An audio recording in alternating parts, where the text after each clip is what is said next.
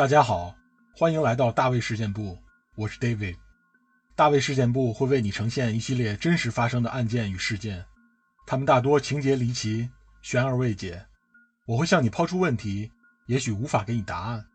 让我们开始今天的故事：一九六六年巴西千面具死亡之谜。既然事件依然成谜，那便是一个典型的悬案。没错，故事发生在远在南美的巴西。让我们跟随讲述，一起回到一九六六年。一九六六年的世界依然笼罩在美苏冷战的铁幕之下。八月，英格兰世界杯刚刚结束不久，英格兰队在决赛中发挥神勇，以四比二淘汰了联邦德国，历史上唯一一次获得了世界杯冠军。而巴西队却在这届世界杯创造了历史最差战绩，他们连小组赛都没有出现。然而，此时的巴西。其实正站在发生变化的前夜，依靠着多年有力的工业化改革，被称为“巴西奇迹”的多年经济高速增长，马上就要上演了。巴西很快就会跻身为世界第十大经济体。在八月下旬的里约热内卢，此时正值冬季，但是因为受热带和亚热带气候的影响，气温始终会徘徊在十八到二十六度。八月二十号这一天是星期六。一个名叫豪尔赫·科斯塔·阿尔维斯的18岁少年，正在里约热内卢郊区的文登山，享受着放风筝的惬意时光。当时刚下过小雨，他在山上来回走动。这时，他发现了可怕的东西。他所看到的东西将永远改变他的生活。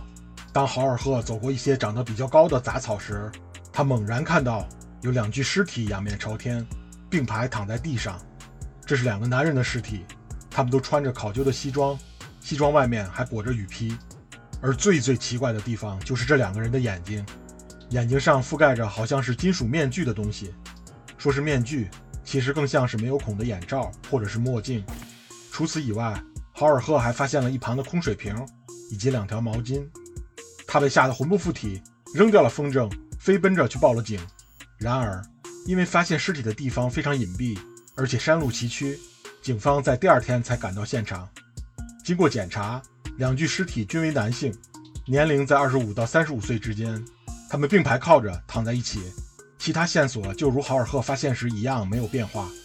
接着，警方又在其中一具尸体的口袋里发现了一张便条，便条用规整的笔记写着：“下午四点半到达指定地点，六点半吞下了胶囊，在保护性金属后等待面具发出信号。”两个人的尸体都没有肉眼可见的外伤。现场也没有血迹，没有挣扎与搏斗的痕迹。如果正如便条所写，两个人是吞服下了某种胶囊，那么他们是否是服毒自杀呢？警方于是将尸体运回，开始梳理所掌握的线索。首先，最引人注目的当然还是那两只像眼罩一样的金属面具。经过检测，金属成分是铅，这不难让人想起当时使用在工业上的铅制防辐射面罩。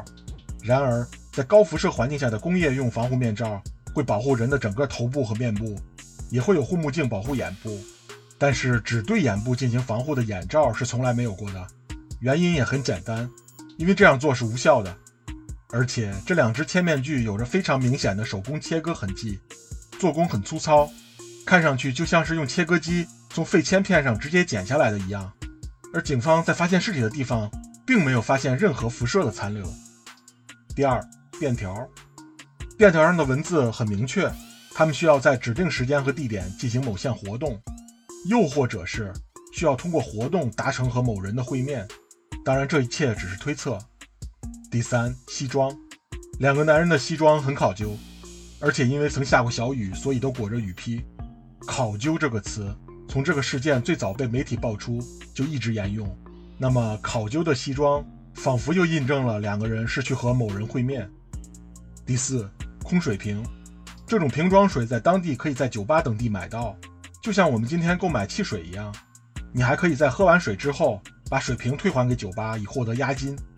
当然，现在看来，水瓶中的水都已经被他们喝完了，而他们再也没有办法把水瓶退还。第五，毛巾，两个男人每人都备有一条毛巾，这仿佛是进行某项活动所必须的道具。这一点让调查人员摸不着头脑。而在这个事件发生十年之后，有一本著名的科幻小说问世，那就是《银河系漫游指南》。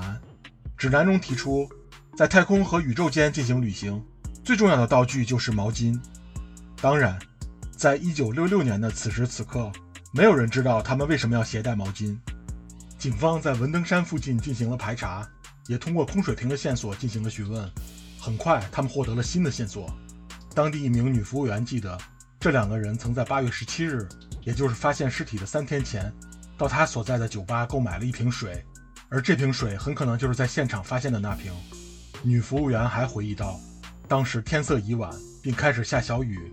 他们来买水时，其中一个男子好像有些焦虑，他不停地查看手表，像是在赶时间一样。他们后来搭便车坐进了一辆吉普车，然后开走了。这也是这两个男子最后被目击的时刻。经过进一步的调查，警方终于确定了两名男子的身份，他们是三十二岁的马诺埃尔和三十四岁的米格尔。二人是隶属于堪帕斯小镇维修站的电子维修工。堪帕斯小镇距离里约很远，有两百公里以上。据查证，两个人是乘坐公共汽车到达的里约。他们为什么来到这里？又是和谁乘坐吉普车上山的呢？八月十七日，两个人被最后目击之后发生了什么？两个人是何时死亡的？他们是怎么死亡的？两只铅面具究竟有什么作用呢？以上一切尚不得而知。也许尸检会告诉我们更多的答案。然而，我们知道巴西的犯罪率一直是居高不下的。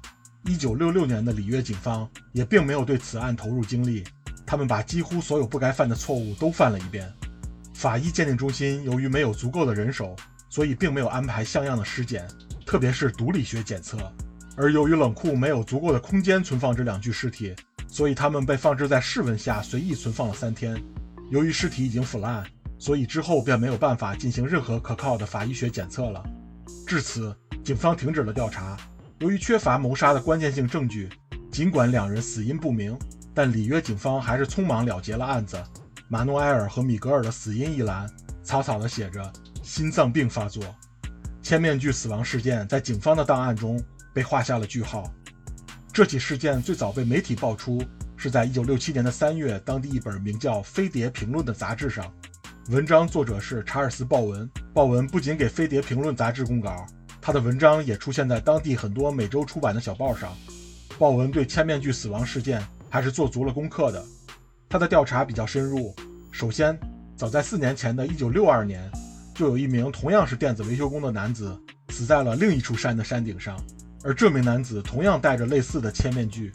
这件事并没有被广泛的关注。其次，在本次事件中死亡的马诺埃尔和米格尔有一个共同的同事兼好友埃尔西奥。埃尔西奥声称，他们三个人曾经在米格尔家的花园里制造了一个电子装置，用来与火星取得精神联系。但那个装置在1966年的6月份意外爆炸了。这代表了他们计划的失败，也可能由此催生了千面具死亡事件。这个信息同样透露给了警方，警方于是派人盘问了埃尔西奥，同时调查米格尔的家。在米格尔的家中，警方发现了用来切割千面具的工具和原料。当然，更重要的是，他们发现了一本书。这本书有一些段落被着重圈出，比如因精神力而导致的强烈光线。暴露于强烈光线的人需要使用铅制的屏障来保护眼睛。最终，马诺埃尔、米格尔和埃尔西奥都被确认属于一个叫做“科学精神主义者”的当地组织。报文还指出，在千面具死亡事件发生后的两个星期，在当地圣保罗报的一个不起眼的地方，有一个自称为瑜伽教授的人发表了一份声明。声明指出，当地的科学精神主义者成员和超自然灵修人士经常会在活动中服用迷药和致幻剂。而千面具死亡事件中的两人，应该是因为药物服用过量而死。最后，与火星取得联系，寻找外星人，触发精神体验，这仿佛是这些特定组织的追求目标。他们会服下迷幻药，在特定的山顶上，通过一些活动和仪式，等待期望中到来的强烈光线。这些都无法被严格证实。而为什么千面具死亡之谜会和外星人与飞碟相联系起来呢？因为在千面具事件发生的两天后。